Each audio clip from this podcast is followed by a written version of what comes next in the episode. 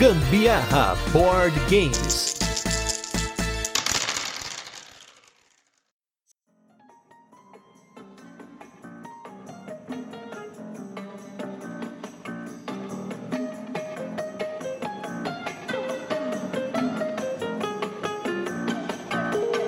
Fala galera, beleza? Aqui é Gustavo Lopes, Gambiarra Board Games, e hoje estamos aqui com mais um Virando a Mesa, programa no qual recebemos convidados especiais para comentar e contar um pouquinho sobre a sua experiência com jogos de tabuleiro e principalmente as suas histórias de jogatina, a sua história com os jogos, né? E hoje eu estou aqui com ele, com mais um dos carpinteiros do matagal de board games aqui no Brasil, pioneiro na produção de vídeos de board game aqui com excelente qualidade. O canal aí completando 7 anos. Um cara que se envolveu aí com jogos de tabuleiro de tantas formas aí que a gente vai conhecer hoje, que é Marcelo Pegado ou o Jack Explicador. Tudo bem, Jack? Ah, muito obrigado pelo convite, Gustavo. Muito legal estar aqui com vocês. Olha, você falou o nome, o meu, meu Bruce Wayne, meu alter ego, né, cara? Ninguém conhece aqui Olha na, só, hein? Nesse hobby, ninguém sabe quem é o Bruce Wayne, sacou? Poxa, eu olha tento só. disfarçar, eu coloco óculos e tudo pra disfarçar e tal, pra me transformar no Jack quando eu entro no estúdio, entendeu? Coloca a estante dos jogos atrás, a mesa na frente, né? Já É, tá- tudo tela verde, cara. Tudo tela verde. Bom, pessoal, pra quem não conhece o Jack, Jack, por favor, o, o Marcelo Pegado a gente vai conhecendo aí, mas o Jack Explicador. Jack Explicador, que é o cara que vocês estão ouvindo aí, por algum motivo, se você não teve contato com o trabalho do Jack, não sei, tá uma coisa errada, talvez seja novo aí no negócio, né?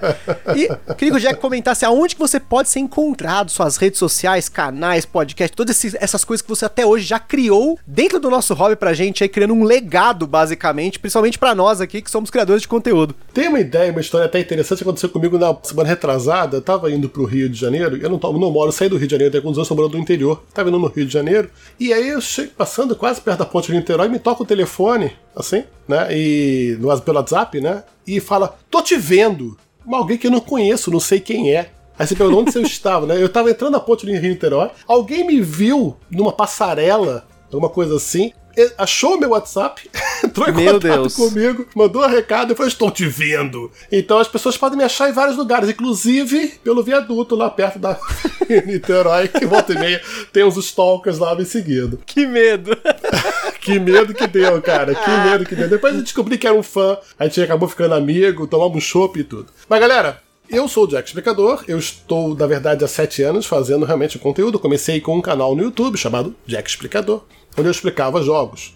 E hoje o canal cresceu, não é só a base do Jack, e viramos a Meeple TV. Eu tenho vários colaboradores, vários amigos que ajudam a criar o conteúdo, então é uma grande família de Meeple maníacos, né? Que hoje toca o canal. Então você pode achar a gente no Instagram, ou no YouTube, Twitter, Facebook, a gente tá meio que espalhado por aí.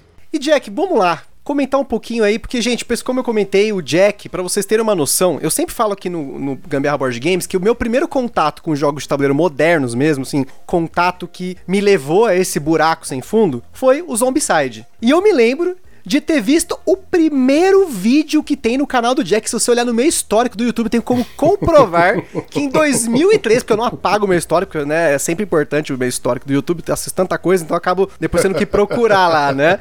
Eu em 2013 assisti o primeiro vídeo né, do que seria a Meeple TV hoje, do Jack Aham. fal- falando sobre Zombicide, mas assim, a grande diferença do Jack já naquela época era que era praticamente, principalmente pensando nas produções de conteúdo do nosso hobby, era uma super produção. Tinha até um vídeo, se eu não me engano, que você fazia tipo um storytelling do Zombicide, cara, um Tem o negócio muito... curta-metragem, a gente fez, a gente fez um curta-metragem, né? Do que era o Sim. Resident Evil. É, exato, putz, que cara. era o cara, era o residente médico, que era o Ivo, lógico, né? E ele acidentalmente ele libera um vírus, né? E quando ele vai tentar tirar uma soneca no. e aí transforma todo mundo em zumbi, né? E a gente fez um curta-metragem divertido pra caramba e a gente. É porque na verdade eu venho do cinema. Eu faço direção de fotografia, né? A gente tinha até um outro programa na época, que a gente fazia várias oficinas de cinema, e a gente fez o Garage FX, que é um programa sobre efeitos especiais e tal, no YouTube e tudo. E aí a gente pensou, tipo, a gente sempre jogou também, né? Então a gente falou, cara, vamos fazer uma produção bacana, vamos fazer o que a gente gosta, né? Cinema e jogo, né? E aí produzimos em dois dias um curta-metragem do Resident Evil, foi hilário, foi tão divertido. E depois a gente foi jogar a Zombicide, realmente.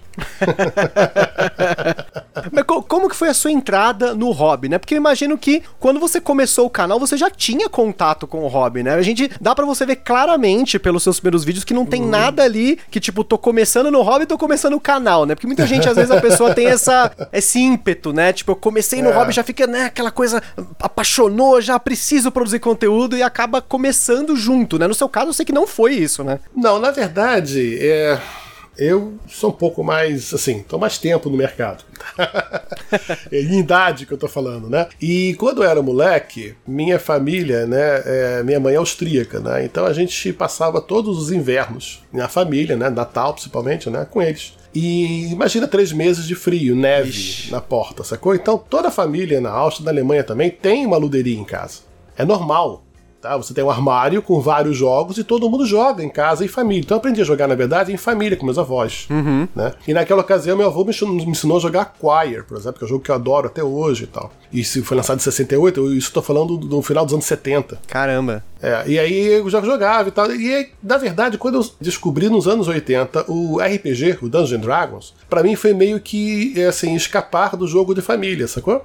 Encontrar com outros jovens que jogavam, né? Era meio que underground o negócio, né? E aí o Dungeons and Dragons dos anos 80 e início dos anos 90 foi o que eu joguei mais realmente. Depois eu retornei pro board game pra jogar de novo em família.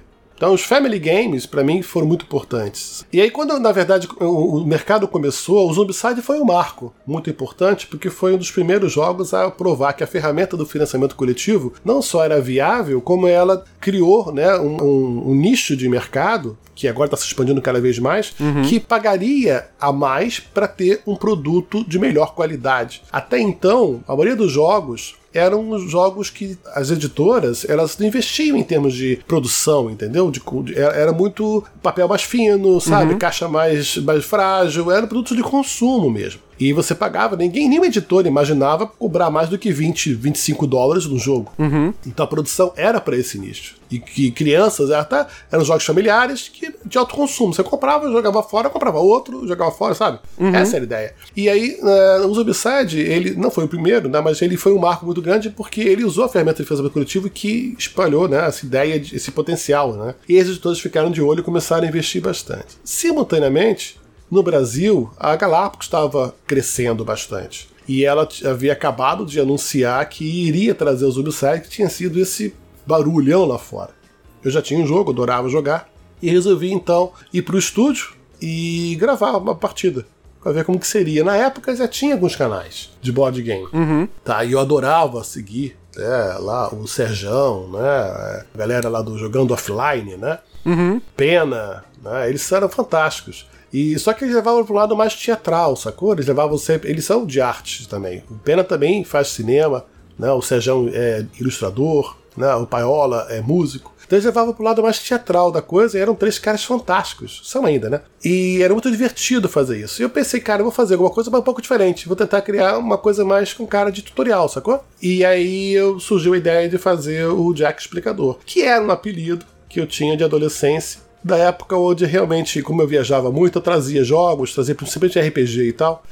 E aí a galera não jogava, porque tava tudo em inglês, né, e tal. E aí eu traduzia tudo e tal, e chamava a galera num dia na minha casa pra fazer uma sessão e explicava o jogo, sacou? e aí surgiu o apelido da época. Eu tinha 15 anos, acho, 16 anos, não sei. E a galera me chamava de Jack Estripador de Regras. Olha lá, porque eu era, eu era chato, sacou? Era, era, uma coisa- era uma forma de me ofender, sacou? Pô. É, e aí eu, eu meio que falei, ah, beleza, não levei a sério, né? E acabou virando. Desde então, muita gente naquela época do RPG me chama de Jack Explicador. E aí eu usei o nome, sacou? Eu achei que tinha tudo a ver e foi usando. Os sete anos depois, o mercado realmente cresceu bastante, não só no Brasil, né? No mundo inteiro, né? Ah, sim, não. é Que nem você mesmo falou, né? Essa questão das produções mesmo. A gente já vê hoje KS, assim, né? O Kickstarters ou até os financiamentos coletivos, né? De jogos que a gente não imaginaria, né? Há 10 anos atrás que teria uma produção desse tipo, especialmente esses jogos aí que ah, são os jogos euro, né? Você vê hoje jogos euro com uma produção assim absurda, né? Absurda, pois é, pois é. E não só no financiamento coletivo, né? As editoras já começaram a dar Sim, conta própria, né? sim. Dizer, o mercado já se acostumou com esse tipo de produto e hoje exige esse tipo de produto, né? O mercado mudou bastante, realmente. Os eventos, as feiras, no final dos anos 90, início de 2000, os eventos que tinham internacionais, né? Eles ainda eram grandes encontros. Você tinha oportunidade de jogar com o Martin Wallace, né? Com o Wolfgang Kramer, que estava numa mesa mostrando o seu protótipo. Caramba. Né? Como acontece hoje no Brasil e em diversão offline e outras feiras, né? E o mercado hoje lá fora, você já sabe que né? é, uma, é uma indústria hoje em dia, né? Caramba, eu fiquei imaginando jogar com o Kramer, né? Ainda mais hoje, né? Hoje, coitado. Eu fui assistir uma tá entrevista dele esses dias, tá assim, bem. ele tá bem, mas, né? É, ele tá velho. É. ele tá velho. É, ele ganhou o é. Spill, sei lá, já faz mais de 30 anos já a primeira vez, né? Então, né? Mas você, na verdade, quiser ver a evolução do mercado, é muito legal que você percebe que mesmo hoje sendo indústria, uhum. ainda é craft, ainda é uma coisa assim de... é que nem gastronomia, sacou? Você vê que é, você tem que meter a mão e fazer, sacou? Depende do talento de várias pessoas, o esforço e talento de várias pessoas contribuindo. Só que aqui nem cinema também, apesar de ser indústria, ainda tem arte, entendeu? Sim, sim. E isso é muito bacana de ver que é uma grande família, né? Como grande parte desses nichos de artísticos, né? Ele não é que nem comércio ou indústria, sacou? Ele tem essa coisa de é, uma pessoa respeitar o trabalho né, do outro, se inspirar no trabalho do outro. Isso ainda é muito saudável na nossa indústria, né? Sim, sim. Até vou aproveitar e colocar até algumas perguntas durante a pauta, que durante a, né, a nossa conversa aqui, porque elas acabam sendo bastante alinhadas com o que a gente acaba falando aqui, né? Porque você começou a falar aí do mercado, né? E uhum. eu acho que, assim, você tem tudo a ver com o mercado desde então, porque você já passou não apenas como criador de conteúdo, mas você também passou por outras fases. Você também faz Sim. tradução, você teve a, a, Gigante Jogos, você teve um todo um envolvimento muito grande no mercado. Como que foi trabalhar no mercado de em tantas facetas assim? Quais são os desafios de trabalhar em tudo isso, né? Na verdade é imenso, né? Porque o mercado não existia, o mercado estava uhum. se construindo, né? Sim. Então, quando surgiu a Gigante Jogos, por exemplo, a ideia foi justamente quando a gente viu, né, eu e meus amigos, no caso, na época era o Marcelo Gru, o Fel Barros, né, a gente olhava e falava, cara, o mercado tá crescendo bastante. O Gru, ele vendia sempre jogo que a gente trazia, eu viajava, e a gente trazia e vendia jogo, e vendia horror, todo mundo queria mais, queria mais. E a gente conhecia as pessoas, a gente conhecia os designers, conhecia, como eu falei, era uma grande família, né? Uhum. Então a gente falou, cara, vamos pegar uma licença e tentar trazer para cá, e como que vai ser isso? E aí que a gente começa a descobrir como o mercado é frágil. Né? Uhum. Não só para o hobby não existir em termos de intenção, sabe? De mercado, você tem que construir a intenção do mercado, dizer o que, que é, explicar. Isso não é o OR, sacou? Uhum. e, e trabalhar tudo isso. Mas que não existiam poucos encontros, assim, os encontros eram muito bairristas, né? Então você tem, por exemplo, né, a, na Tijuca, tem que até hoje o Castelo das Peças é fantástico, mas é bairrista. Nem o cara que mora na, em Copacabana vai na Tijuca, sacou? Os, os encontros eram ainda muito assim, sabe? Dos amigos que se encontravam um lugar para jogar. Uhum. Então não tinha uma grande mídia. O YouTube serviu até como isso, sabe? Foi a primeira mídia mesmo que começou a falar sobre jogos. Até hoje não conseguiu chegar em outras mídias maiores, mas hoje o mercado é em bolhas, né? Isso é outro papo. Mas aí, quando eu comecei a, a pensar em trazer uma licença, a gente começou lá fora com os amigos, conseguiu algumas licenças e trouxemos. E aí a gente descobriu que não existe parque gráfico no Brasil, uhum. né? Competente, aí na época não existia, né? hoje já está mais fácil, né? Para produzir os jogos com a mesma qualidade esperada. Né? E às vezes o mesmo preço esperado, então você começa a pensar em. Você não é mais uma editora só, você agora é uma importadora. Você vai começar a pensar em alfândegas, né? em radar, em contratos internacionais, e você começa a lidar com o business muito além do hobby, sacou? Uhum. E isso demanda mais gente, mais expertise e deixa de ser só uma extensão né, do cara que gosta de jogar e quer trazer jogos, quer mostrar para os amigos como jogos podem ser legal. Uhum. E a gente passou por isso com a Gigante Jogos. Tanto que ela não. Eu acabei logo depois pegando uma grande parceria. Eu até falo isso que quem prolongou a vida da Gigante Jogos foi a Devir, né? Através da, da imagem do Douglas, né? Que era o dono da Devir, ele era muito amigo meu também, desde, desde moleque. E aí ele falou: essa sua ideia é bacana, vamos trazer. E aí ele entrou no projeto e ajudou a gente a concretizar alguns jogos, né? Tanto o Sentinela Subdiverso como Trajan e tal. Logo depois ele faleceu e a gente resolveu também não dar continuidade a essa ideia. Sim, sim, não. É, o desafio é muito grande, né? O desafio é muito grande, a gente viu que sozinho a gente não ia conseguir. E eu vejo isso acontecendo nas editoras hoje em dia, são guerreiros, cara. Os caras são heróis. Mesmo a Galápagos, quando começou, é, ou a Conclave, ou até hoje em dia, né? Você tem, assim, são amigos que são robistas que querem trazer jogo, né? Querem fomentar o mercado. muitas vezes pensando sim, pô, vamos ganhar dinheiro com isso, é óbvio, né? Mas não é essa a morte da coisa. O Cútil, por exemplo, da Conclave, ele começou porque ele criou o próprio RPG. Uhum. É, Galápagos a mesma coisa. O Fernando Sardelli ele criou os próprios jogos, né? A Copa da Árvore e tal. E na época se juntou com o Marcos Macri, começaram a lançar jogo pela Galápagos. Então, tudo começa meio que com um ciclo de amizades e vai crescendo. Nesse meio tempo, o mercado internacional olhou para o Brasil de uma forma diferente também. Principalmente o Davi, né, que era o dono da Communion Not, responsável pela Guillotine Games, que criou o sucesso do Zombicide. Uhum. Ele veio para o Brasil, ele é casado com uma brasileira, né, então ele veio para o Brasil. Uhum. E tem uma história até muito engraçada, porque ele estava querendo comprar, na época que era lançado no Brasil, Game of Thrones. Estava começando a série do Game of Thrones, da Fantasy Flight, tinha lançado o card game, ele queria descobrir que a licença em português estava na mão de um tal de Fel Barros.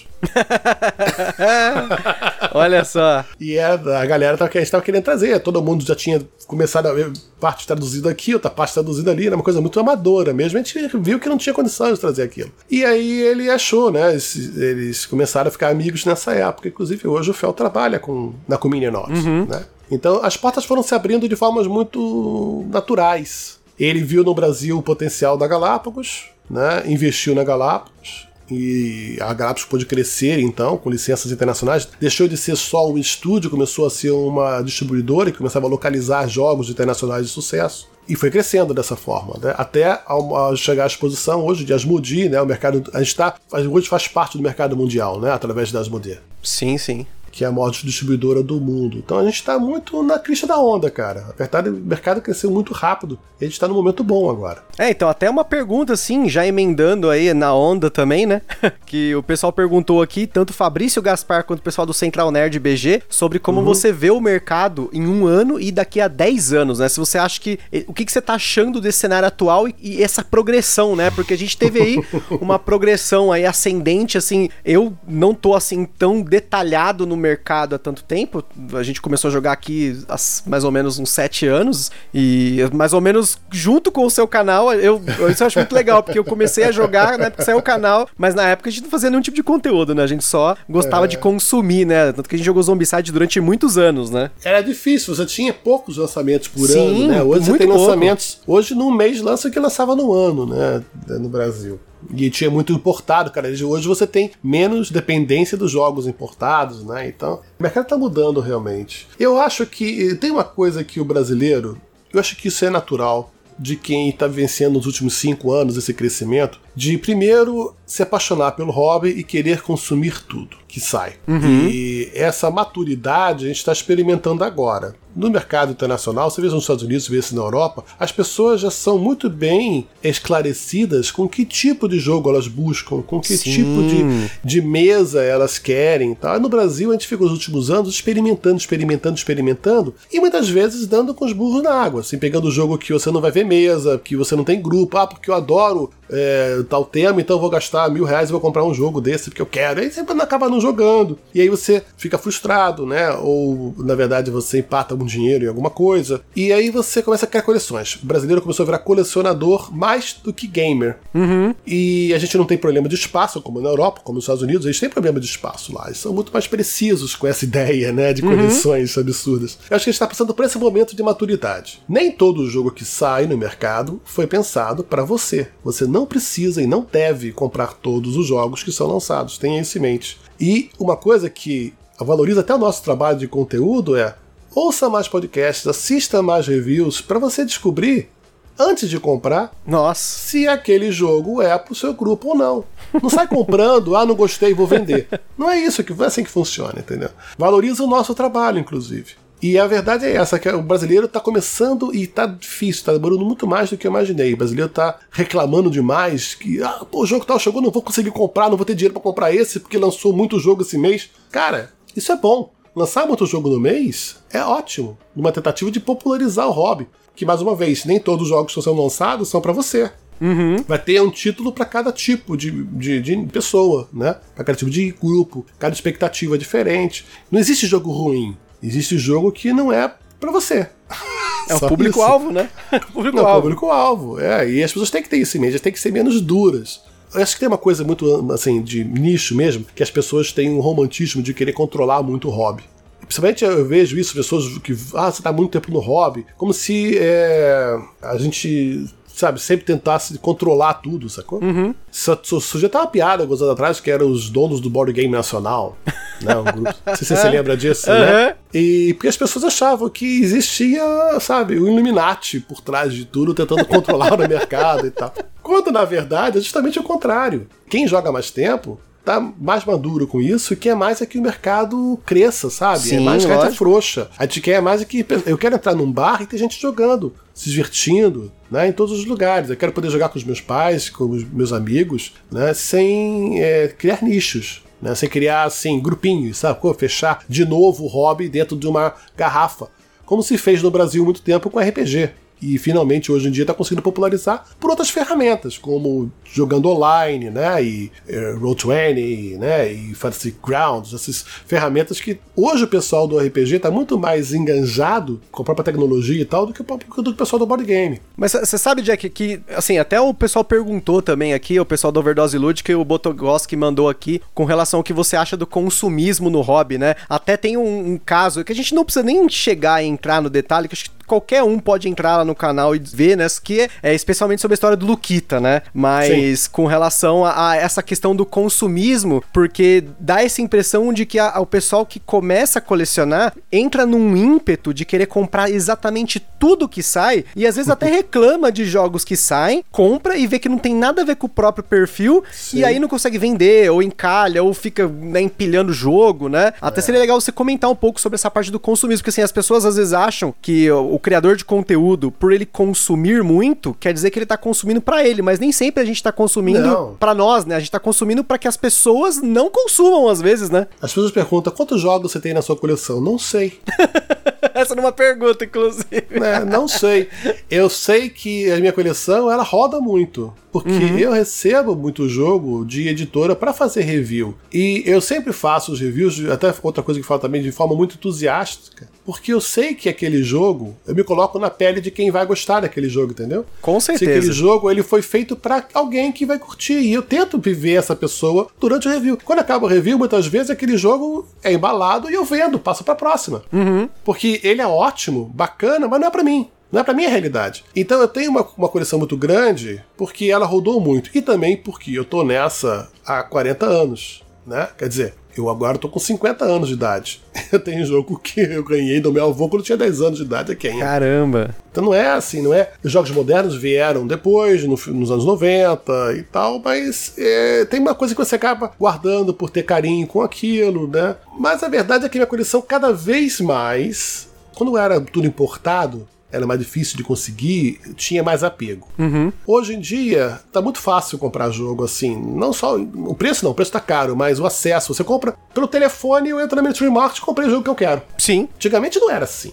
Eu tinha que conseguir um leilão na Alemanha, com um cara ficar afim de me mandar pelo correio ou mandar para um amigo meu em Portugal que no final do ano ia passar Natal no Brasil, sacou? Era assim. Hoje em dia tá muito fácil. Né? Isso aconteceu com música também. Antigamente era difícil conseguir música. Nossa. Alguém tinha que viajar e comprar um LP. E aí você tinha que gravar uma fita cassete que embolava tudo. Hoje você entra no Spotify pelo telefone e, ah, que música tá? Ah, peguei, baixei. Então isso cria muito desapego no hobby. Isso é bom, porque você não precisa consumir. O consumismo, eu acho que ele está muito, muito direcionado a isso, a dificuldade de conseguir as coisas. E hoje em dia, com o mercado maior, a sua coleção roda mais fácil também. É mais fácil vender os seus jogos. Então eu tenho vendido bastante. Eu quero diminuir bastante espaço. Uma coisa que incomoda muito a coleção é espaço. E outra coisa é que as pessoas não têm noção de que os jogos eles são bem de consumo, eles envelhecem, eles estragam, eles não são eternos. Lógico. Né? E eu moro hoje na beira da praia, ou seja, aqui o papel dissolve. com a maresia, né? As, as coisas mofam dentro da caixa, dentro do plástico. Caramba! Então, é, o Brasil é um clima muito pouco propício para papel, uhum. né? A gente vive num clima tropical, então o papel sofre muito por aqui. Diferente da Europa. Né, os jogos lá duram mais realmente. Aqui o calor, a umidade, o sal, o salitro, não, não, é, não, é, não é amigo do papel. E assim, você tem que ter noção de que o jogo ele tem uma vida útil. Se ele tá parado na sua prateleira, deixa ele viver em outro lugar. Alguém vai fazer bom uso dele. Não, e fora que manter uma coleção é uma manutenção do caramba. A gente até fez um cast aqui de Exatamente. dicas pro pessoal manter a coleção, aquele sanol, é, coloca na, na vertical, na horizontal, aquele monte de coisa, mas É. não tem jeito, o tempo é o pior vilão, É né? paliativo, é tudo paliativo, cara. O, o jogo vai envelhecer. Sim. E eu tenho problemas, às vezes, até na Ludopedia, quando eu boto um jogo à venda na Ludopedia, eu agora tô colocando jogo velho. que bom, né? Se uma caixa com as quinas esbranquiçadas, ou um insert que está, de repente, rasgado, um insert de papel, que eu tinha que usar um insert de papel, né? Que está amassado, rasgado por dentro, te deixa nervoso, nem veja esse anúncio. Porque as pessoas têm um cri-cri com isso, cara. Não, é, é engraçado, porque é aquela questão assim, é uma- uma coisa bem bacana que eu falo bastante com o Edu da Paper Game sobre a gente realmente consumir o jogo, né? Jogar o jogo, né? Martelar o jogo a ponto dele ficar Sim. surrado às vezes, velho, né? Desbranquiçado, né? É Mas jogo Esse é um jogo feliz. É a experiência, né, que a gente jogo tem com o jogo. triste é aquele jogo que tá dentro de um plástico na, na prateleira. Esse é um jogo triste.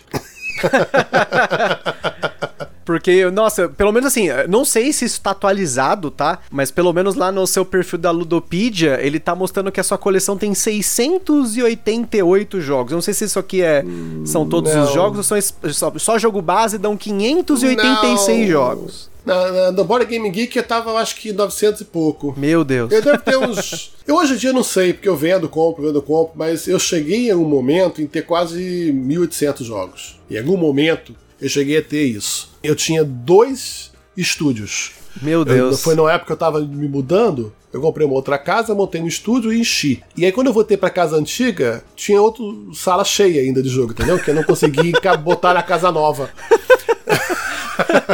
Aí Caramba! durante, aí durante um tempo eu deixei, tinha coleção em duas casas diferentes. E aí fui vendendo, fui dando, fui doando, e aí hoje eu consegui acomodar tudo numa casa só. Tá tudo junto num lugar Que bom.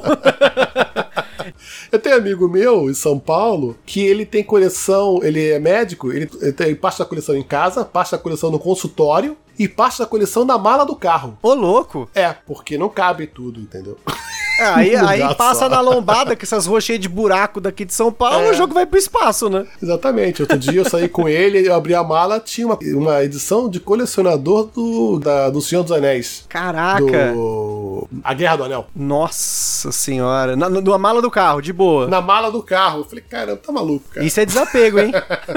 Isso é é desapego. desapego. Isso é Cara, desapego. mas é como você falou, acho que depois que a gente teve esse crescimento aqui no Brasil e até, né, um cara que tem mil jogos, eu não sei se ele vai ter apego por todos os jogos. É muito difícil ter apego, Não, né? É difícil, é difícil. Eu descubro o jogo assim. Eu hoje, desde que começou a pandemia, eu tô muito assim, redescobrindo minha coleção. Uhum. Peguei grande parte, vendi, tô vendendo. Todo, todo mês tem leilão meu, venda minha e tal. E outra parte eu tô redescobrindo. O jogo, eu olho assim, cara, esse aqui tem quase um ano que eu não jogo, vendo. Uhum. Sabe? E tô reformulando tudo isso. E tô desco- redescobrindo pérolas que eu não jogava, até pela rotina do dia a dia de fazer review de jogo novo, jogo novo, jogo novo, jogo novo. Eu deixei de jogar jogos que eu realmente me importava, que eu realmente gostava. Uhum. E eu tô voltando a jogar os jogos que eu realmente gosto. Isso vai muito em encontro que a gente falou do- antes de começar a conversa, né? Dos bastidores da minha rotina no canal, né? Que estou fazendo sete anos. E eu sempre fiz questão de me reinventar. Eu encho o saco de mim mesmo. Muito rápido. que bom, isso é bom, isso é, ótimo. Então eu tô sempre querendo mudar, tá? A forma de abordar alguma coisa, né? A, a dinâmica, a forma que eu tô fazendo, se que eu tô transmitindo, se tô gravando, se tô editando, se tô fazendo live, se tem interação, se não tem. Eu quero experimentar. Eu quero experimentar tudo. E isso até incomoda um pouco o público que às vezes reclama. Eu gostava mais como era antigamente. Antigamente era tão legal, agora você tá diferente. É, sim, mas eu não sou a mesma pessoa. Sim, né? ainda mais sete anos depois, né? É, espero que vocês do outro lado também não sejam as mesmas pessoas, que vocês estejam também sete anos à frente. sabe? Então, eh, eu acho que esse, esse- momento de rever a minha coleção me inspirou para mudar um pouco a dinâmica e redirecionar o canal. Eu hoje tô cada vez me focando menos em hype, lançamentos, sabe? E eu voltei àquela ideia que me levou a fazer o canal, que é fazer o que eu gosto, jogar o que eu quero, com as pessoas que eu gosto e criar amigos. O canal no início foi essa dinâmica que eu queria. E em algum momento isso, não que tenha se perdido completamente, mas foi ofuscado, entendeu? Pelo hype do mercado. Sim. As editoras começam a olhar pra você como mídia. para você vender para elas, vender para elas, vender para elas. Ah, Jack, você pode fazer o vídeo? Olha só, a gente vai lançar o jogo semana que vem. Você pode botar o vídeo amanhã no ar? Meu Deus. Sabe, tô te dando o jogo agora, você tem 24 horas para conhecer, gravar e botar no ar. Isso aí você começa a pensar: se eu não fizer isso, eu não vou ter o hype. Isso é a pior forma de você pensar. E o público quer o hype, o público só quer comprar novidade. E aí você acaba se vendendo para essa ideia para continuar crescendo o canal, para agradar o público que quer consumir, consumir, consumir, consumir, consumir. E acho que o público, o público ele tem que ver também a questão do, do próprio hobby, né?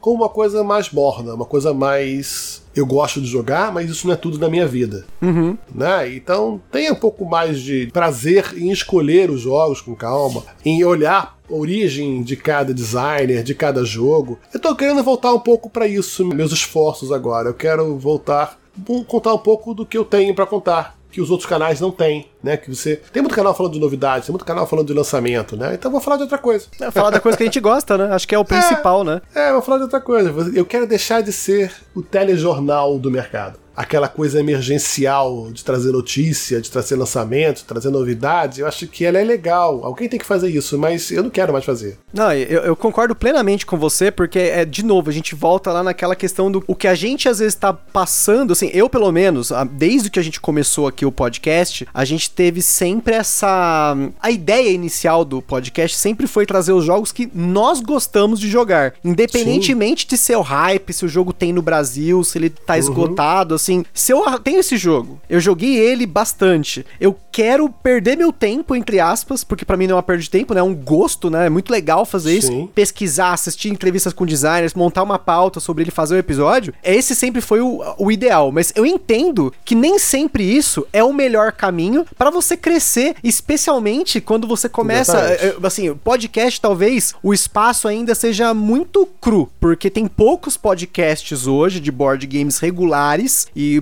podcasts que querem falar sobre jogos é muito difícil, porque eu sei disso, Sim. porque você não tem a imagem. E contrapartida, você tem o Jack lá do outro lado, que, por exemplo, quando saiu o Fury of Drácula, eu assisti o vídeo inteiro. Porque é que o. bom que alguém assistiu.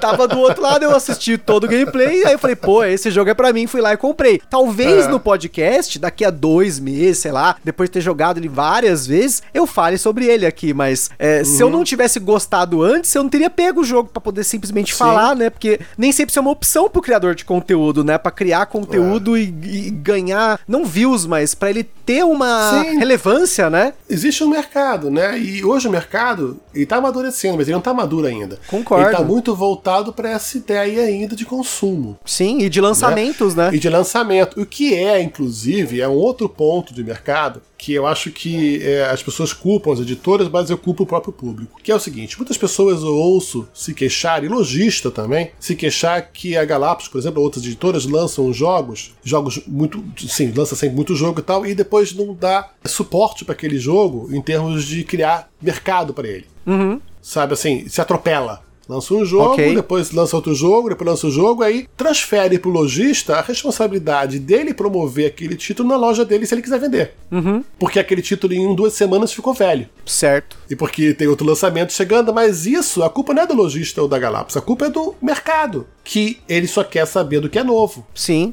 Na cabeça do mercado, eu faço vídeo às vezes e eu fiz isso sempre, estou gradualmente fazendo cada vez menos lançamento, né? E aí outro dia eu fiz um vídeo no jogo que eu gosto que foi lançado há uns 5 meses atrás. Primeiro comentário: Pô, mas esse jogo é velho. Ah!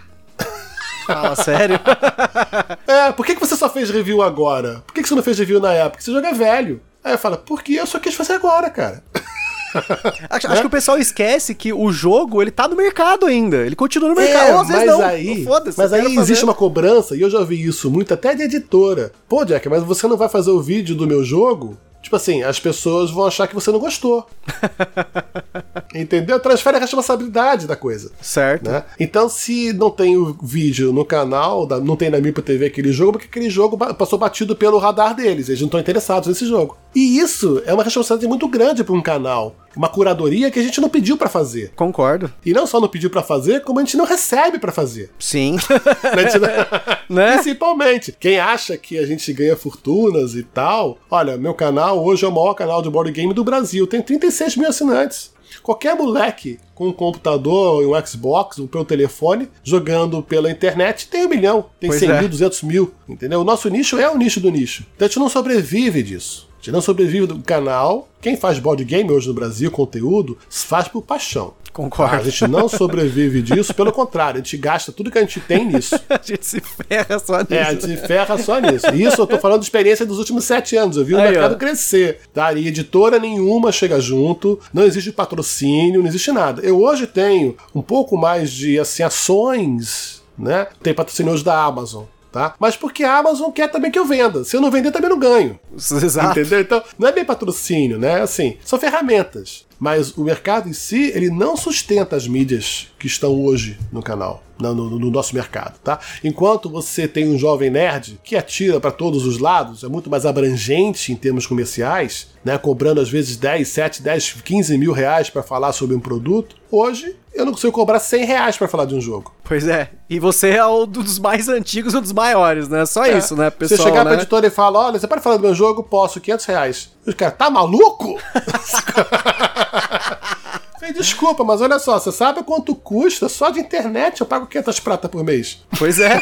Porque pra fazer upload não, não faz só com É, internet do não faz celular. né? não. E luz, né? Quase mil reais de luz no estúdio. E equipamento, e tempo, porque é tempo que a gente gasta com isso. Né? As Porra! pessoas não- ainda não têm essa visão. Por quê? Ainda é tudo muito amador. Em termos de. É muito, muito familiar, digamos. Amador acho que foi a palavra errada, mas ainda é muito familiar. As editoras no Brasil são empresas familiares. É exceção da Galápagos. Mas a Galápagos, ela sabe que o nicho se autoabastece. Então, se eu quero cobrar para fazer um vídeo, deve ter outros mais 10 caras atrás de mim que vão fazer de graça. Putz. Tô mentindo? Não.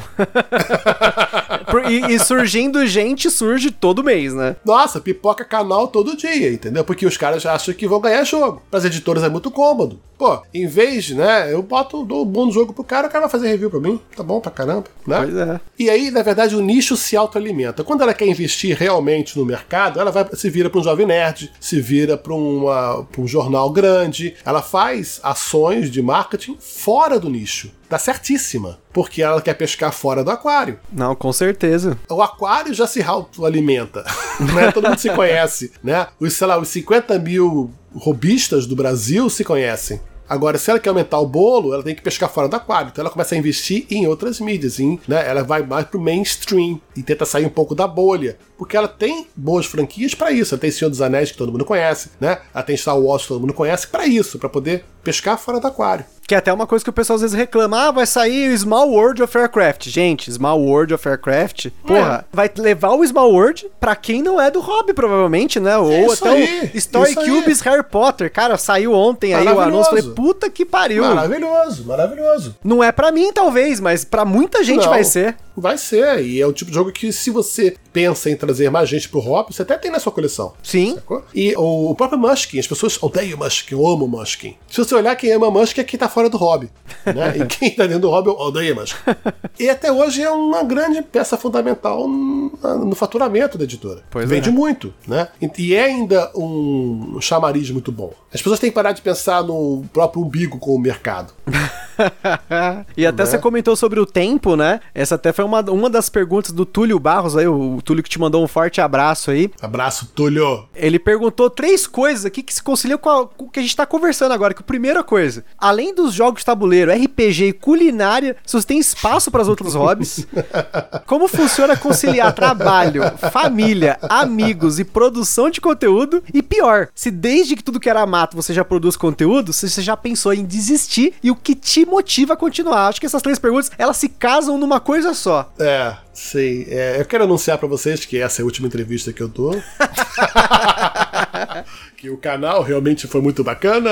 E... Forte verdade, abraço. to- todo mundo me pergunta isso, porque volta e meia tem um- algum canal que tomba, né? Uhum. né? Aqui ou ali o canal tomba, né? É, ou mingua, ou não cresce, ou desiste e tal, né? E eu sempre penso, a, a verdade é que eu constantemente fico reavaliando se eu continuo ou não. Isso é constante. Mas não é porque eu tô desanimando ou não, é porque eu tô, como eu falei, insatisfeito sempre. Quero sempre tomar novas diretrizes. Isso foi na minha vida inteira. Voltando um pouco, eu sou formado em cinema. Tá? Eu me formei em 1992 em cinema, e então eu tinha, em 92, um diploma e desempregado, porque não existia uhum. nem retomada do cinema, nem Carlota Joaquim não tinha sido lançado ainda, o cinema nacional ainda estava engatinhando. Minha família vem do ramo de alimentação e eu fui trabalhar no restaurante do meu pai. E eu fui criado dentro de uma cozinha de restaurante, então eu sabe, sei cozinhar desde criança. E aí eu comecei a investir, comecei a pegar gosto, fui fazer curso, me formei em, em vários cursos técnicos de patisserie, de boulangerie e tal. Nossa! E aí fui abrir os meus próprios restaurantes chegou um momento em que eu tava com três restaurantes e assim, a vida era louca, né? Maluca. Meu Deus. Tenho três filhos. Quando meu último filho nasceu, isso tem agora, ele fez 15 anos agora. Ou seja, 15 anos atrás, eu falei, cara, esse não dá, eu, eu tenho que ver um deles ser criado, né? Porque não tem condição. Quem não sabe, gastronomia, restaurante, você é escravo. Você trabalha 16 horas por dia e final de semana, feriado. Eu fiquei 14 anos sem, sem, sem tirar um final de semana. Meu Deus. É, porque você não tem final de semana. Você trabalha Sim. quando tá todo mundo se divertindo. Lógico, né? Geralmente. Né? Feriado, né? férias. Ninguém, ninguém reflete nisso, né? É, quando seus filhos, quando sua esposa, quando seus, seus amigos estão de férias, você está trabalhando horrores. Então é muito ingrato isso. Mas tudo bem, não vou reclamar porque a minha vida me fiz com isso. Mas no momento eu falei, cara, não. Arrendei os restaurantes, vendi outros e tal, e tá arrendado. E falei, vou voltar a fazer o que eu sempre gostei de fazer, porque eu nunca parei de estudar ou de trabalhar eventualmente com cinema. Em algum momento eu ainda fui dar aula na Academia Internacional de Cinema, direção de fotografia, fui fazer a parte acadêmica, entendeu? Uhum. Então eu tinha três restaurantes, uma vez por semana ainda pro Rio para dar aula. Meu Deus. então, quando eu falei, vou voltar pro cinema voltar pro cinema para fazer né, o que eu realmente gosto. Eu voltei a estudar, comecei a trabalhar, hoje trabalho com cinema, né? E aí os restaurantes ainda eventualmente eu faço alguns projetos de gastronomia. Então não são hobbies em si, entendeu? Uhum. Eu sempre transformei os hobbies em trabalho. Esse talvez seja o meu maior erro. Ixi. Porque o único hobby que eu tinha que não era trabalho era o board game e eu acabei transformando em trabalho. pra quê, né? Pra quê, Jack? Pra quê? Pra quê que eu fiz isso? Eu tenho que arrumar um hobby mais simples que eu não possa transformar em trabalho. Que eu comecei a cozinhar com amor, e virou profissão. Comecei a fazer cinema com amor, virou profissão. Comecei a jogar por amor e virou profissão. Então eu acho que é uma tendência minha. Eu, eu, não sei, eu só consigo ver o lado, o tino comercial das coisas, entendeu? Ou o tino profissional das coisas, eu não sei. Caraca. Não sei se é uma falha, mas é uma constante mudança, uma constante busca. Então se dá tempo para fazer tudo? Não, não dá tempo de fazer tudo, cara. Esquece, não tente fazer tudo. eu não consigo ver quantas. Você tem que ter quantas horas no dia para fazer isso? 45 horas por dia? É porque a galera nova não sabe. Antigamente o dia tinha 27 horas. O que, que você faz? Meu professor da faculdade sempre falava: o que, que você faz? Que a gente saia da faculdade às 11. O que, que você faz entre as 11 da manhã e as 7 da manhã? Dormir? Não, meu amigo. Todo dia? Todo não, dia dormir? Pra que isso? em cozinha, eu tenho uma ocasião que eu trabalhei em hotelaria, né? Quando assim que eu estava estudando e tal, fui fazer alguns trainees em hotéis e teve uma ocasião que eu trabalhava num hotel no Rio e eram 42 cozinheiros em turnos. Eu chegava para trabalhar na quarta-feira, saía no domingo. Meu Deus. Porque é vídeo serviço 24 horas, né? Então é que nem embarcado também, né? Em navio, esse tipo de coisa, né? O ritmo são... Mas isso tem um preço alto. Em termos de dinheiro, de satisfação profissional, é ótimo. Mas tem um preço que você paga depois em saúde, em isolamento social ou disfunções sociais em família. Uhum. Né? Eu tô no meu terceiro casamento. Vixe. Então é uma coisa que você tem, né, que pagar um preço. Então não é tudo sempre fácil, né? Você tem escolhas. Agora, em termos de hoje em dia, eu tô com um ritmo muito mais brando. Hoje em dia eu tô, sim, cozinhando por lazer, né? Eventualmente faz um projeto ou outro. Cinema é o que está trabalhando realmente e o canal é uma insistência. Minha esposa chama de teimosia. Caramba. Uma insistência. Agora, assim, falando de jogos, né? Porque agora a gente conhecendo aí o Marcelo Pegado e o Jack, as facetas, né? As suas várias facetas. Jekyll and Hyde. Mr. Jack e Mr. Hyde, né? Enfim, Dr. Jack Mr. Hyde, né? É, Mr. Hyde. Falando de jogo de tabuleiro, você com tanta experiência em jogo de tabuleiro, vai ser muito difícil, eu sei, da gente falar aqui, selecionar algumas experiências aqui, porque a gente sempre fala de jogo de tabuleiro, eu penso sempre jogo de tabuleiro como uma experiência, então acho que é muito muito bacana para as pessoas que estão ouvindo a sua história conhecer também um pouco de algumas histórias que você tem com os jogos de tabuleiro, né? E como uhum. nem sempre, é lógico, é uma experiência satisfatória maravilhosa, né? A satisfação, às vezes é uma experiência ruim, às vezes é uma experiência que muda a sua vida, né? E tudo mais. Então eu queria ouvir de você aí, pelo menos aí, uma, uma experiência aí que você teve com o jogo de tabuleiro que foi ruim. Porque é interessante a gente ver, às vezes, um pouco do lado ruim do jogo de tabuleiro. Porque tem isso, né? Não adianta a gente querer falar que é Tem. tudo as mil maravilhas, né? Não só do Tem. ponto de vista de criação de conteúdo, mas do ponto de vista de jogador, né? É, é pouco, tá? É pouco. Que bom. Você tem que, é é, ótimo, você né? tem que ir pra uma, pra uma mesa de. Na verdade, eu imagino o seguinte: você vai sair com os amigos pra se divertir e comer uma pizza. A pizza pode estar uma merda. O chopp pode estar quente. Mas a noite foi ruim por inteiro? Não, né? Seus amigos não estavam lá? Não Uhum. Foi a experiência, né? É, o jogo é essa pizza, que pode ser boa ou ruim. Então, eu sempre encaro dessa forma. Então, tive experiências ruins em jogo, sim, mas muitas das vezes já esperada. Você vai pra mesa já contando com aquilo, né? Vixe. Então, assim, não de, de treta na mesa, isso Aham. aconteceu uma vez com um grupo sim meu, e eu não acreditei, eu não percebi nada em momento algum, mas em determinado momento eu tinha um grupo grande de jogo, hoje eu tenho dois, porque eles se dividiram. Nossa. Eles numa treta num dia. Que partida foi essa? É, que eu estava presente, foram duas partidas de jogo besta. Eu estava jogando num jogo, eu estava jogando Saboteur, Nossa. aí começou uma treta. Aí começou uma treta no Saboteur. Falei, caramba, eu não não acreditava naquilo, né? Como? E aí depois foi um. Eu acho que foi um Resistance depois, ou outro jogo depois. Eu sei que eram dois jogos desse de identidade secreta. E aí no, no segundo jogo, o metagame da primeira partida falou forte na segunda partida. E as pessoas começaram a se espetar. Nossa. E uma pessoa mais esquentada falou: Ah, não, não fico mais aqui. Aí outra falou: Então vai embora. Então eu vou. Aí outra pessoa falou, ah, abriu a porta e falou tchau. Nossa! E aí essas duas pessoas nunca mais se falaram. Caraca, E eu mano! fiquei rindo num canto, tu não acreditando naquilo, cara. E eu falei, nossa, são Deus. babacas. e eu achei que aquilo fosse passar. Isso tem uns quatro anos, cara. Nunca passou. Meu Deus! Eu presenciei, foi desagradável pra caramba, mas eu não levei fé até que nos dias seguintes eu ouvi as pessoas ainda uma reclamando da outra por diversas outras coisas. O jogo foi estopim, entendeu? Tipo, foi só, na verdade, alguma coisa ali que aconteceu, É. mas já tava acontecendo, então, já tava né? acontecendo, já tava acontecendo, é. E, mas isso foi muito desagradável e eu achei que isso é exceção. Agora, quando eu pego um jogo, por exemplo, vamos falar de um jogo especificamente, tá? Eldritch Horror. Eu adoro Eldritch Horror, mas eu sei que eu vou cansar dele nas duas primeiras horas do jogo.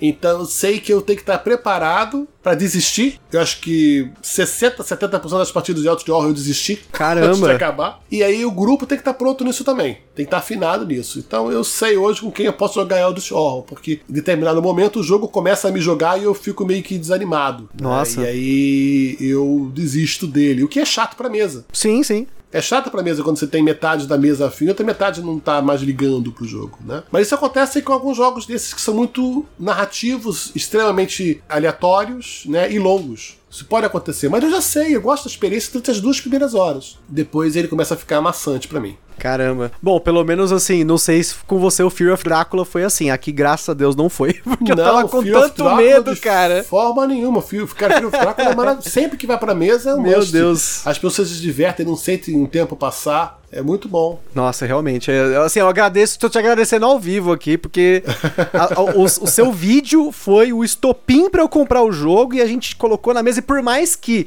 a partida durou quase três horas e meia, lógico, em duas pessoas a gente conhecendo as regras aqui e tudo mais, Ah, foi sim, uma que experiência demora, sensacional. É. Eu perdi usando Você os meus caçadores, perdi pro Drácula, Ah, mas. ah, o Drácula Foi emocionante. é muito forte. O Drácula é muito forte, mas ele tá sempre no perigo. Porra! né? Iminente. É muito bom. A minha namorada aqui, a Carol, foi um ótimo Drácula, mas assim, foi no último turno. Assim, tava É. por um fio os dois. E aí eu acabei indo pra cidade errada. tipo, o Drácula foi mais esperto que eu.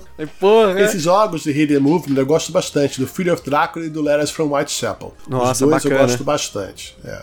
E já que a gente tá falando de partidas boas, agora já mudando aí a chave 180 graus aí, me fala aí uma partida, uma, uma memória que você tem com o jogo de tabuleiro de uma partida épica, alguma coisa assim que, não sei se talvez se mudou a sua vida, mas pelo menos algumas coisas, até se você tiver mais de uma até, alguma coisa pra contar pro pessoal que realmente foi uma experiência assim inesquecível com o jogo de tabuleiro. Eu tenho algumas experiências, é, tô com saudade disso. Esse ano a gente não conseguiu fazer e realmente é muito ruim, né? Mas é, tem uma a gruta, Gruta do Gru, que é o Marcelo Gru, no Rio de Janeiro, ele organizava toda sexta-feira um encontro da galera. Tá? Uhum. E mesmo quando eu saí do Rio de Janeiro, eu ainda pelo menos uma, duas vezes por mês me dava o jeito de estar no Rio naquelas das sextas, né? Pra poder ir lá. E lá, assim, é, eu conheci quase toda a turma do Rio de Janeiro. O Fel Barros, né?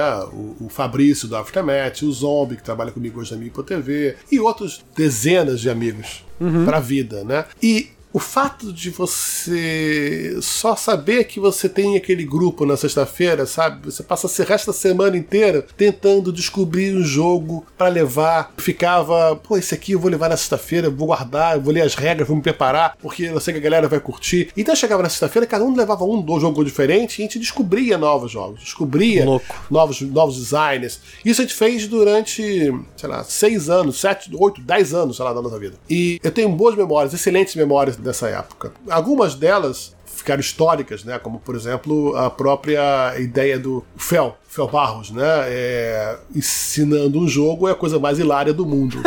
né? Porque ele lê as regras e por alto, né? Primeiro quando estava lá jogando, né? Ia por alto e botava na mesa e falava, vamos jogar, a gente aprende jogando.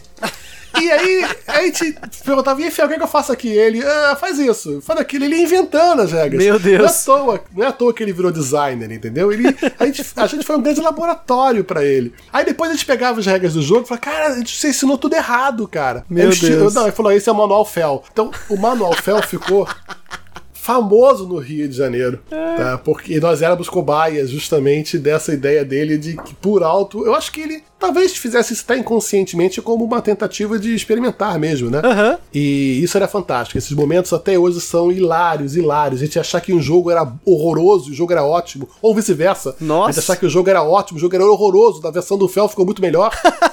oh, que bom, olha aí, ó. Olha o developer, olha o dedo do developer. É, o dedo do developer aí. Então, essas, essas. Se você tiver a oportunidade depois de conversar com, com outras pessoas do Rio, como o Fabrício, com o Zombie, o Marcelo Gru, você vê que eles até hoje riem ainda desses momentos né, das regras do Fel. Eu tenho saudade disso ainda, né? Eu acho que a gente acaba seguindo caminhos, né? Hoje ele é um grande designer, mora em São Paulo, né? Cada um tem já o seu estilo de vida, mas é, eu sinto falta desses momentos só, não num jogo específico, sinto uhum. falta das pessoas, sabe? Sim, sim. Não, mas agora essa questão das regras da casa aí é boa, tá vendo? Como é que surge o developer, né? O pessoal fala da onde o cara descobre como ele vai ser desenvolvedor, vai ser developer, aí ó, você já sabe já. Sabe como. Tente isso uma vez, não leia os manuais. eu vou ser sincero que eu já fiz isso algumas vezes já, mas whatever, né? A gente... É porque às vezes, sabe, eu tô tão empolgado para jogar o jogo que eu assisto Sim. um vídeo, leio as regras rapidinho, aí no meio do jogo eu cara, isso não tá fazendo sentido. Aí é. eu vou ler no manual, putz, jogamos errado. É. Agora já foi.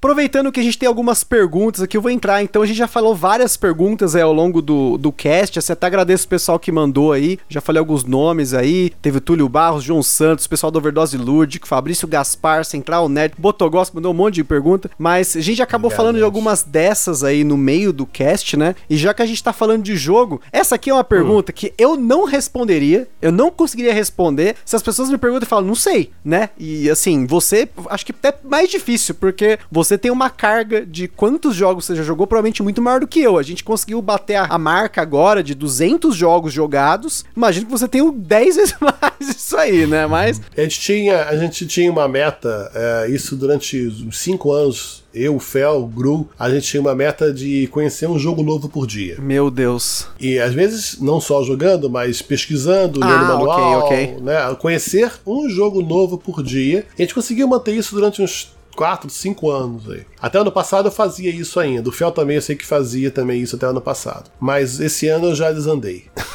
esse ano eu desandei. É, jogar eu confesso que eu não consigo. Agora, conhecer. Não, jogar não. Jogar não. Mas de todo dia a gente tinha. É uma coisa que você acaba acostumando, né? Sim, sim. Tá sempre com o manual debaixo do braço, ou num tablet, assistindo um vídeo, ou conhecendo, e aí depois você marca, pô, esse aqui eu gostei, esse aqui é legal. E você começa a pegar opinião sobre o mercado. Né? Uhum. Né? Isso é muito interessante. Hoje em dia eu já meio como eu não quero mais ser o cara da notícia, uhum. eu mais ou menos que deixei isso meio que cozinhando. E até a pergunta do João Santos foi: qual é o melhor jogo de todos os tempos? Essa é uma pergunta capciosa, hein? Hum, é verdade.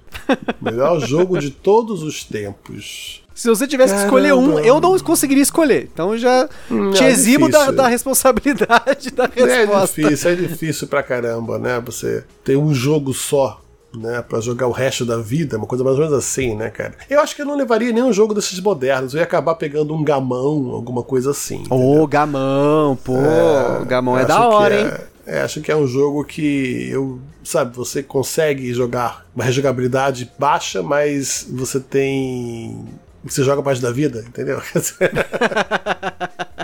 eu acho que eu pegaria um desses abstratos. Bacana. Acho que eu pegaria uns abstratos desses. O Botogoski perguntou qual é o jogo mais difícil que você já jogou. Eu não sei se esse difícil seria difícil de passar pela experiência ou É. difícil de regras, de aprender o jogo. É, é difícil saber. Se for assim, o difícil, o mais difícil é simplesmente o mais chato, né? De regra.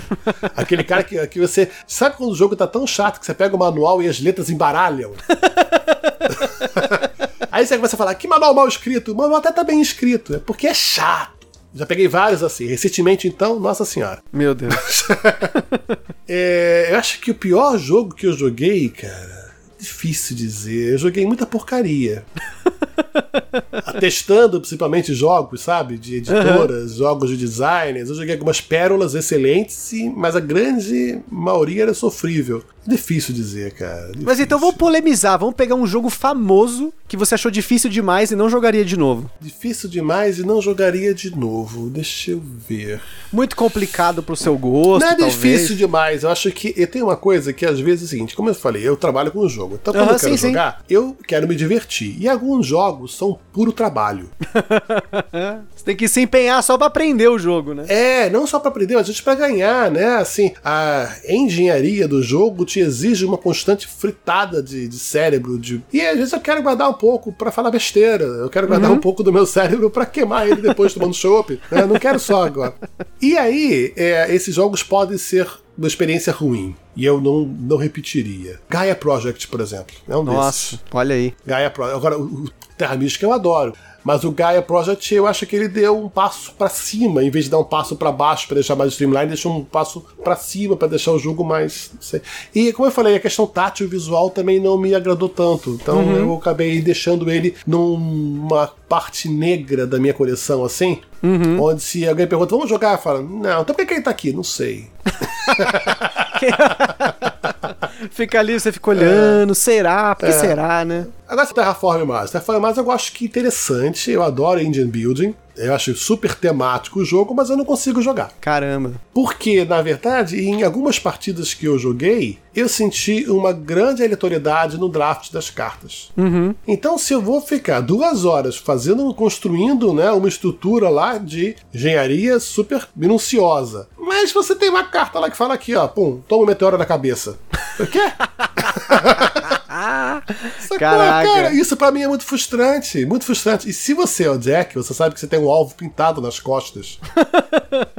Todo mundo vai jogar contra você na mesa. Caramba. Ah, então você soube é uma chuva de meteoro. Meu Deus. Pô, beleza. Eu acho que é uma coisa esse take that me atrapalha. Eu acho que tem jogos ótimos de take that que são rápidos, dinâmicos, mas botar um take that num jogo de duas, três horas Complicado, hein? é muito, é uma, é uma falha assim, de design que eu acho que não sei como que passou. Agora, falando de jogo que você gosta, o Felipe Belis, forte abraço aí, Felipe Belis, ele perguntou qual jogo underground que você mais gosta de jogar. Sim, imagina o Underground, underground. Seria aquele jogo que não tem no Brasil, não tá no BGG, nos rank do 100 mais, aquela coisa que às vezes até É. o pessoal tem uma opinião, não sei, eu, eu penso assim. Eu tenho, vou até além. Eu vou dizer que o Underground é até um trashzão, sacou? Que é Saquei. ruim, que jogo que é ruim, mas você gosta de jogar, sabe? Porque a galera é divertida, né? Uhum. Eu não sei, eu gosto, tenho gostado bastante de re- revisitar, como eu falei, jogos antigos, né? Jogos que estão fora de hype. E tem algumas pérolas, realmente, que eu tô redescobrindo nesse meio do caminho. Tá? Algumas pérolas trashes. E eu sei que tem gente que odeia, por exemplo, zombies. Já jogou zombies? Não, não. É, então não tá perdendo nada, mas ele é tão ruim, mas ele é tão ruim que ele é muito bom, sabe?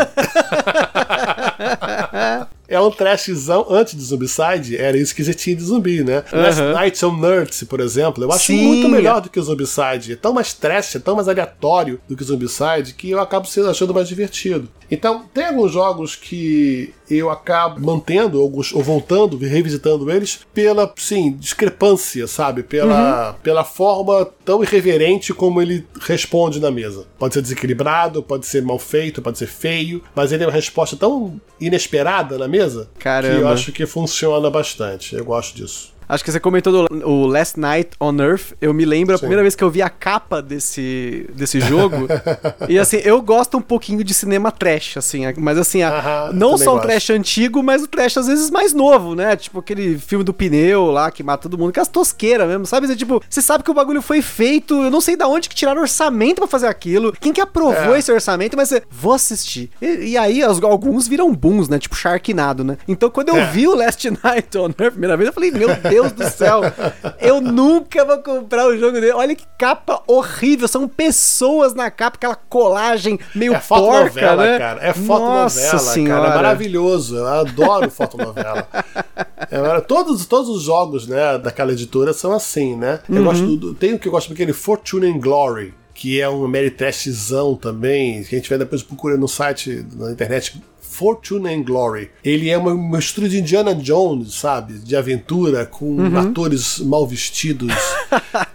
e uma fotonovela também, produção das. Eu acho isso muito mais legal, às vezes, do que o cara tentar criar uma arte que não seja original. É, ok. Eu tenho visto tanto jogo. Pelo menos o cara criou uma identidade no jogo, entendeu? Sim, sim. O jogo ele é tão B que a arte é B. Ok. né? E é legal, ele tá, ele tá conciso no, no produto dele. Ele apontou pro nicho e acertou. Mas tem muito jogo hoje em dia, e vou falar que a grande maioria, os caras não sabem como apontar. Eles fazem uma arte chibi, de bi- bichinhos cabeçudinhos, só porque tá na moda, mas não tem nada a ver com o tema, sacou? Ah, tá na moda, vai ser chibi. Ah, tá na moda, vai ser é, hiperrealismo. Ah, tá na Uhum. moda, vai ser aquarela. Porque, ah, você viu que o Lewis and Clark é aquarela, então eu quero aquarela no meu jogo. Cara, combina com tema do seu jogo? Pois é. Combina com o seu público? Ele vai ajudar a vender a ideia do tema? As pessoas não param pra pensar isso, eles acham bonitinho. E no cinema também é isso, também tem isso. Vamos fazer uma cena de explosão em câmera lenta porque é cool. Nossa né? senhora. Então, aí no jogo é a mesma coisa, as pessoas vão fazer uma arte porque tá na moda. E eu acho, pelo menos, esses jogos que usaram essa ideia do Fortune and Glory, dos Last Night on Earth, de usar fotonovela pra ficar um cara de filme B, eles foram muito felizes no produto final. Entregaram o que eles cumpriram. Boa. Acho que é essa sacada. Você pode não gostar da arte em si. Ok, né? sim. Mas que ela tá comunicando direitinho, tá. É o produto em si, a experiência final em si faz sentido, né? Faz sentido, exatamente, a experiência final faz sentido. Hoje todo mundo fala de faz Arca Horror, que é um problema difícil, né? O Arca Horror tem a cara do traço da Fantasy Flight. Se fizer um jogo de Lovecraft e não tiver essa cara, as pessoas vão achar que tá perdido no universo. então, a sua responsabilidade é justamente tentar fazer alguma coisa original que diga ao público que gosta de Arca Horror, que gosta de Lovecraft, né? Mas sendo original ainda, né? Não vou botar um chibi. Você nunca vê um Lovecraft com chibi. Quer dizer, daqui a pouco vai ver.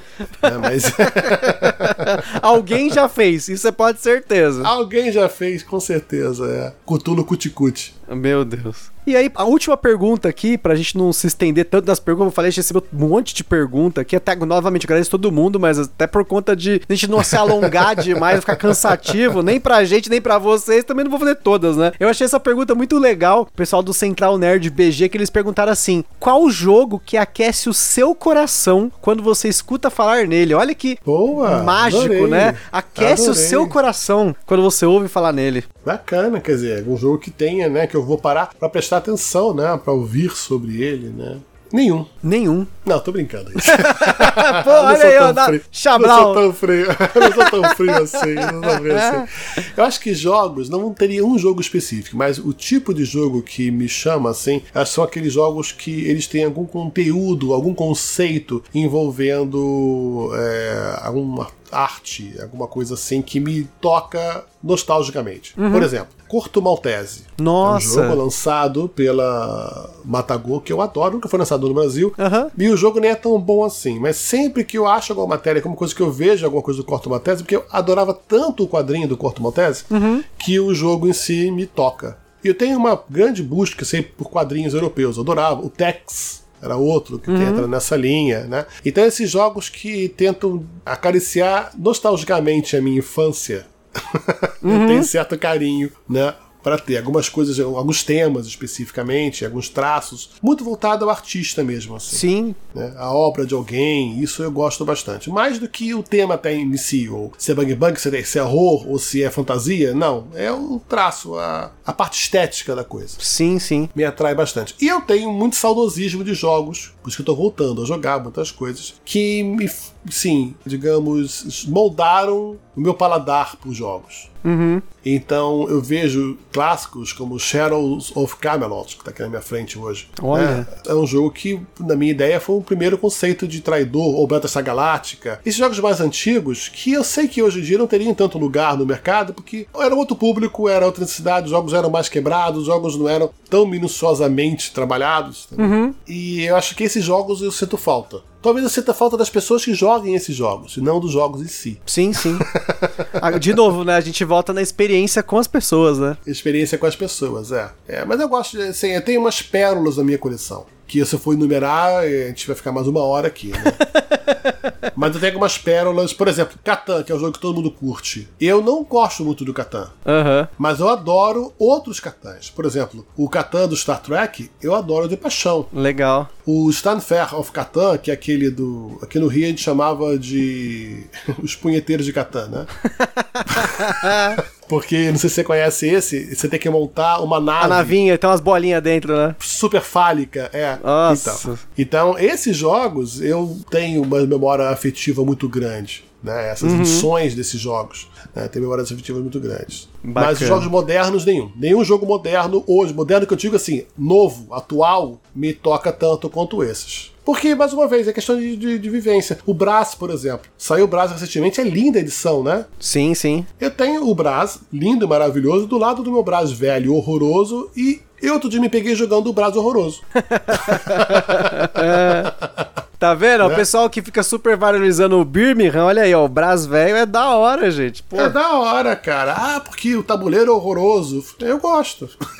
a capa dele também é esquisito. É um maluco mal meio desenhado, mal desenhado, meio torto, né? É, é, mas, cara, faz parte da memória ah, afetiva que você tem do jogo. Concordo plenamente. Eu sou fã do Clemens Franz, que muita gente reclama, porque a arte dele é meio escrota, né? É bem, bem torta, né, cara? Nossa, eu adoro a arte dele. E pior de tudo é que quando eu comecei no hobby eu não gostava da arte dele. E com o tempo eu aprendi a gostar tanto. Toda vez que eu me falava, poxa, eu tô jogando esse jogo, cara, nossa, olha essa arte, faz sentido pro jogo. Aí eu comprava outro jogo, nossa, faz sentido. Tanto que quando, assim, eu, gosto dos jogos do Fister. E eu tenho todos os jogos do Fister praticamente. Que no que saiu no Brasil eu tenho tudo. E eu tô começando a pegar as coisas que saíram lá fora. E a maior parte dos jogos tem a arte do Clemens Franz. Então quando é, É. um jogo que não tem arte do Clemens Franz, eu me, não sinto, eu acho estranho. Por mais que o jogo seja muito bom, tipo Maracaibo, que é lindo, gosto muito do Maracaibo, aquele tabuleiro maravilhoso, aquelas cartas, aquelas figuras históricas, não sei o quê, mas falta a arte do Clemens Franz feias torta ali no meio. Tipo, É, falta, falta mesmo.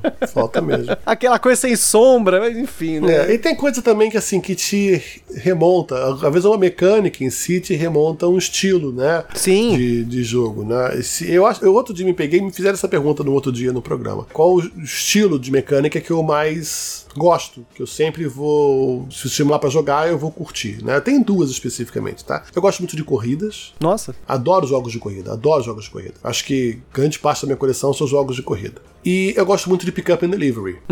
É outra ideia também muito bacana, que eu acho que eu trouxe isso dos clássicos do Martin Wallace, né? Dos jogos de trenzinho, né? E tal. E depois para os jogos de, de transporte marítimo, onde você tem que pegar, coletar e depois transportar, vender e tal. Os economic games que tem o pick-up and delivery eu ainda gosto bastante. Principalmente quando eles são meio zoados. e jogos e jogos de corrida, né? Então, se você perguntar assim, ah, que jogo você mais gosta? Eu acho que eu prefiro fazer um estilo. Esses jogos, sempre que você tiver um bom jogo de corrida, um bom jogo de pick-up and delivery, eu topo. Bom, só pra concluir aqui, então, pessoal, alguns fortes abraços aqui também de novo. Tem mais um aqui que a, a Ana Leles, também nossa ouvinte, aí, quando tudo aqui o podcast era mato, também mandou, falou que adorou ter você lá em Maceió. Olha só que bacana. Adorei ir pro Spa dos Jogos. Nossa, Olha cara, só, é uma hein? família. É uma família Olha aquilo aí. lá. E esse ano ia ter novamente em novembro, foi recentemente, né? Adiado. Uhum. Eu tava já programado pra ir, inclusive. Ó, que pena, né? Mas é uma grande família, cara, é impressionante. E tem uma coisa que eu acho legal do Nordeste em si, que eles são muito unidos. Uhum. O povo do Nordeste é muito unido, muito mais unido do que a galera hoje do Rio e de São Paulo é. Talvez como a gente já tenha sido há 10 anos atrás. Uhum. E eles preservam isso até hoje. Não que eles jogam até mais tempo do que a gente, tá? Eu conheço, ó, eu conheço a galera que joga lá, da época que eu comecei a jogar, eles já jogavam. Olha aí. Tá? Tem uma galera muito fera lá no Nordeste. Mas eles até hoje mantêm aquela coisa do hobby em família, sabe? De te recebe muito bem, não tem aquelas guerras de ego que às vezes você encontra por Rio e São Nossa. Paulo, né? Hum. De eu sei mais do que você, eu sei menos do que você. E as pessoas às vezes querem competir, né? Umas com as outras. Como eu falei, às vezes eu tenho um alvo nas costas, né? É, eu vou mostrar pro Jack quem que sabe jogar isso. Ah. Que absurdo, né? É, e aí lá não, no Nordeste é diferente. No Nordeste eles te recebem, sabe, como um velho amigo. Bacana. Né? E eu acho isso muito caloroso, adoro eles, amo de paixão essa galera lá de cima.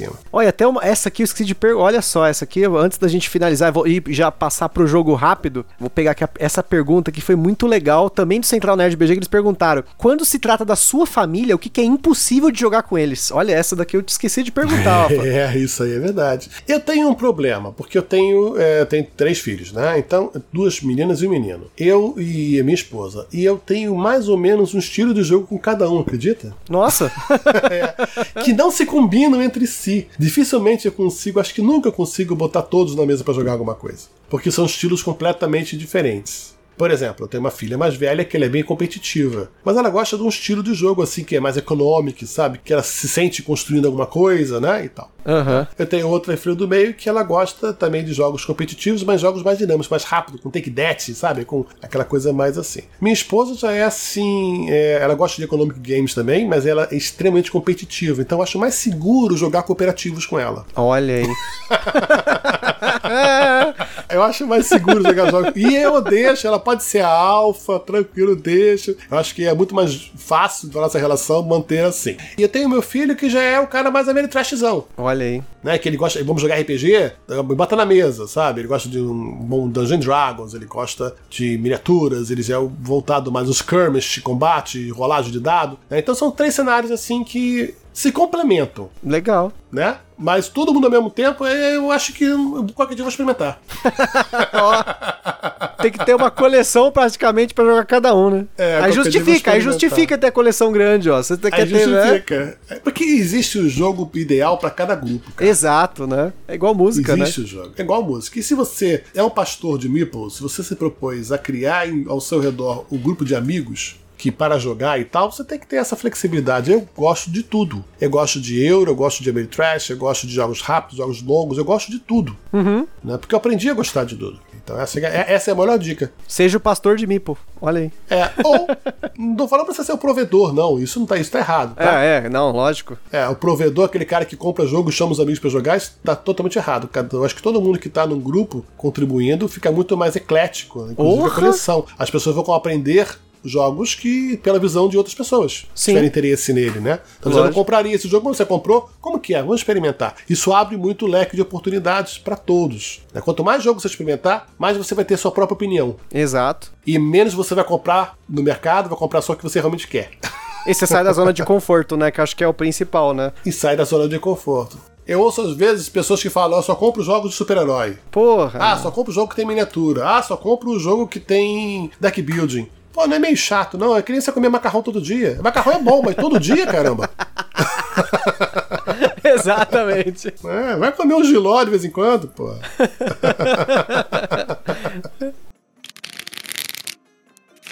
Bom, e pra gente finalizar aqui, Jack, vou fazer com você que o jogo rápido, como a gente falou tanto já, o jogo rápido só sobrou pouquinha coisa, então vou fazer o que eu sempre faço com o pessoal. Primeiro lugar aqui, prateleira da vergonha, Jack. O que, que você tem aí na sua prateleira da vergonha nesse momento? Ah, prateleira da vergonha. Isso tem que ser rápido, né? E eu não sei, porque minha prateleira da vergonha tá meio que pra venda. Olha isso! Tem coisa lacrada de muito ano, hein? Cara, lacrado não. Lacrado Ah, que eu bom. acho que, assim, não. Eu tenho lacrado alguns jogos repetidos, assim, às vezes, tal, mas é, lacrado não. Eu faço questão sempre de abrir, experimentar tudo. Mesmo que eu sabendo que eu vou ter uma experiência ruim, eu abro e jogo. ok, você consome, né? é, eu consumo. Mas eu não tenho da vergonha, não, cara, vou ser sincero. Eu acho que eu tenho aqueles jogos que eu não tenho vontade de jogar de novo. Né, mas assim, como eu falei do, do projeto Gaia, por exemplo. né? Ou Terraform Mars tal. São jogos que a galera ama de paixão e eu tenho vergonha de não gostar. Olha só, você vê como é que a gente é influ... a gente fica pressionado a gostar do jogo por causa da comunidade. Isso é ruim, gente. É, é, ruim, isso é ruim, cara. Isso é ruim mesmo. Deixa eu ter minha opinião, né? E as pessoas acham que você. Não, mas como você não gosta? Que absurdo. É, ganhou um hater. Você precisa jogar. De novo, de novo, né? Tipo... Eu já joguei, eu já tentei. O Terraform Mars eu joguei com designer, cara. E foi uma experiência ruim. Caramba. então, não sei. Eu tenho vergonha de não gostar de tudo. Ok. Que, assim, eu falei que gosto de tudo. Se você quiser jogar pro do Gaia, eu vou jogar. Se for muito importante para você, eu vou jogar. Porque eu quero te agradar. Mas eu nunca vou botar na mesa. Por conta própria, né? Por conta própria, é jogo mais pesado da sua coleção e eu quero o jogo mais pesado na balança e o jogo mais pesado na complexidade também. São duas coisas diferentes. Provavelmente é, os Ameritrash são os mais pesados, né? é, então, os 10 quilos de caixa, né? É. Cara, assim, tamanho, eu não sei. Vale aquela, aquele jogo do Batman, por exemplo, que são Olha, cinco oh, caixas? 50 caixas, vale. Oh. Se botar tudo numa caixa só, eu acho que é o maior, o maior jogo que eu tenho. Caraca, isso é pesado, hein? É, tem aquele Pledge Pica da Galáxia, que vem com, vem com cinco caixas. e aí aquilo eu acho que é o mais, realmente, dá medo, sabia? O jogo é bom e eu tenho preguiça de jogar. Olha só. Porque é grande. Caramba, olha a prateleira da vergonha aí, ó. É, isso talvez seja. É, não, não tem Gloomhaven. Não, não quero Gloomhaven. Obrigado. Muito obrigado. E, bom, o mais complexo em regras. Cara, não sei lhe dizer agora. Não sei lhe dizer. Talvez, eu acho que eu tenho um aqui, sim, que por incrível que pareça, ele é uma Trash também, que é o Meat. Mif, nossa, ele tem um Myth desenho meio caricato, game. né? Isso, você sabe qual eu tô falando? Myth? Sei, sei. Ele é desanimador a quantidade de manual mal escrito que tem nele. Meu Deus. porque não é só a quantidade, né? Não é um jogo mais, pes... mais difícil, né? De jogar. É porque é mal escrito, cara. É enjambrado sabe? E aí você fica tentando salvar, assim, e eu, eu desisto toda vez que eu tento jogar. que pena.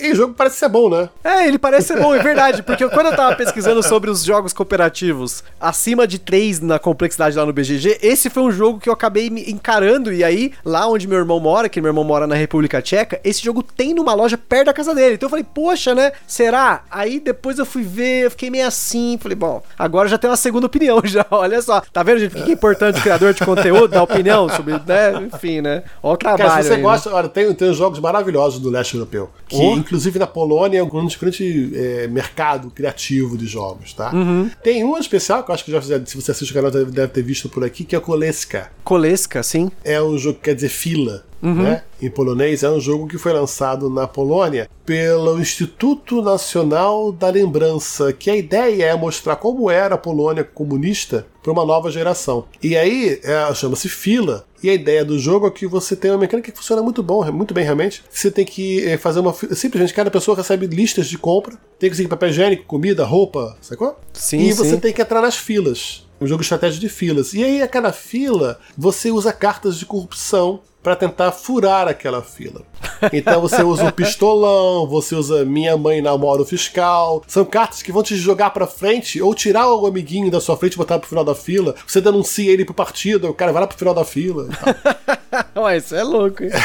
É, então, aí você. E aí, quando você chega na porta da loja para comprar seu papel higiênico, na verdade, o sistema é tão bagunçado que só entregaram um rolo de papel higiênico. Então não dá para todo mundo, só dá para quem chegou primeiro. Então é uma forma divertida de contar a história. Louco. Né? E foi realmente é, bancado, desenvolvido pelo Instituto Nacional da Lembrança lá, né? Para eles, novas gerações, né, saberem como era né, uhum. a, as limitações né, do comunismo no país. Genial. Vale a pena você conhecer, é divertidíssimo. Então eles têm essa noção sociopolítica muito forte do leste europeu para os jogos. Uhum. Tem muita coisa bacana acontecendo por lá, fique de olho. Algum jogo que você prefere jogar com as regras da casa ou aí no caso as regras do Fel, né? Vai saber. Não, nenhum. eu falei, eu não gosto de jogar, eu prefiro jogar outro jogo. Se o jogo não me agradou, eu jogo outro. Cara, eu não vou queimar o meu fosfato consertando o jogo dos outros. tá certo.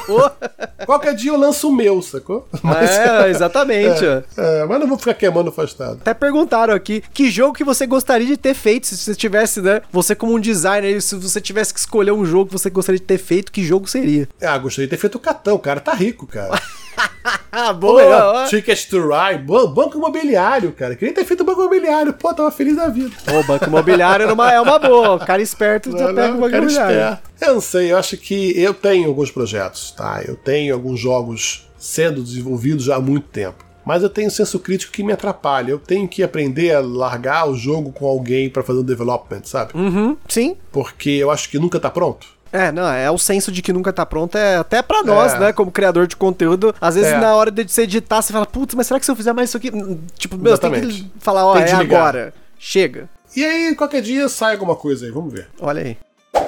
E pra acabar aqui, essa é uma pergunta, você que tá fugindo dos lançamentos, vamos falar de qual o jogo, aí, aí não importa o lance, se ele é lançamento ou não, qual que é o jogo que você tá mais assim, tipo, na ansiedade pra jogar assim que a pandemia acabar, né? Porque pra quem tá ouvindo esse cast no presente aí, né, a- nós estamos na pandemia, por mais que a gente teve um afrouxamento ali, não sei o que ali, lá na Europa, por exemplo, já tá tendo a segunda onda, enfim, isso aí é uma história à parte, né? Mas É. nós estamos, pelo menos, estamos se cuidando, né? E aí, pensando em jogo, a gente tá postergando. Eu, por exemplo, tô postergando um monte de jogo. Então, queria saber você, também. Jack, qual que é o jogo que você tá, assim, mais, assim, na ansiedade pra acabar a pandemia, se tiver a vacina, sei lá o que, você fala, meu, vamos sentar jogar essa porra. Será? Eu não sei, eu tô meio assim com o lançamento. Não, é que eu falei, não precisa ser Não lançamento, é aí precisa que ser tá. lançamento, né? Não precisa ser lançamento. Porque aí que tá no teu hype, a gente tem o hype próprio, né? Às vezes o pessoal fica hypado nos lançamentos, pô. Tem um jogo, tem um jogo que eu tive a oportunidade. Voltando um pouco lá naquela pergunta que você fez, que você passou por várias partes do mercado e tal. Ano passado eu estava trabalhando na Conclave. Uhum. Até janeiro desse ano, eu em janeiro eu saí da Conclave. Mas ano passado eu estava na Conclave justamente fazendo uma espécie de curadoria dos jogos. E aí a gente foi pra Gen Con. Uhum. E aí eu joguei centenas de jogos na Gen Con.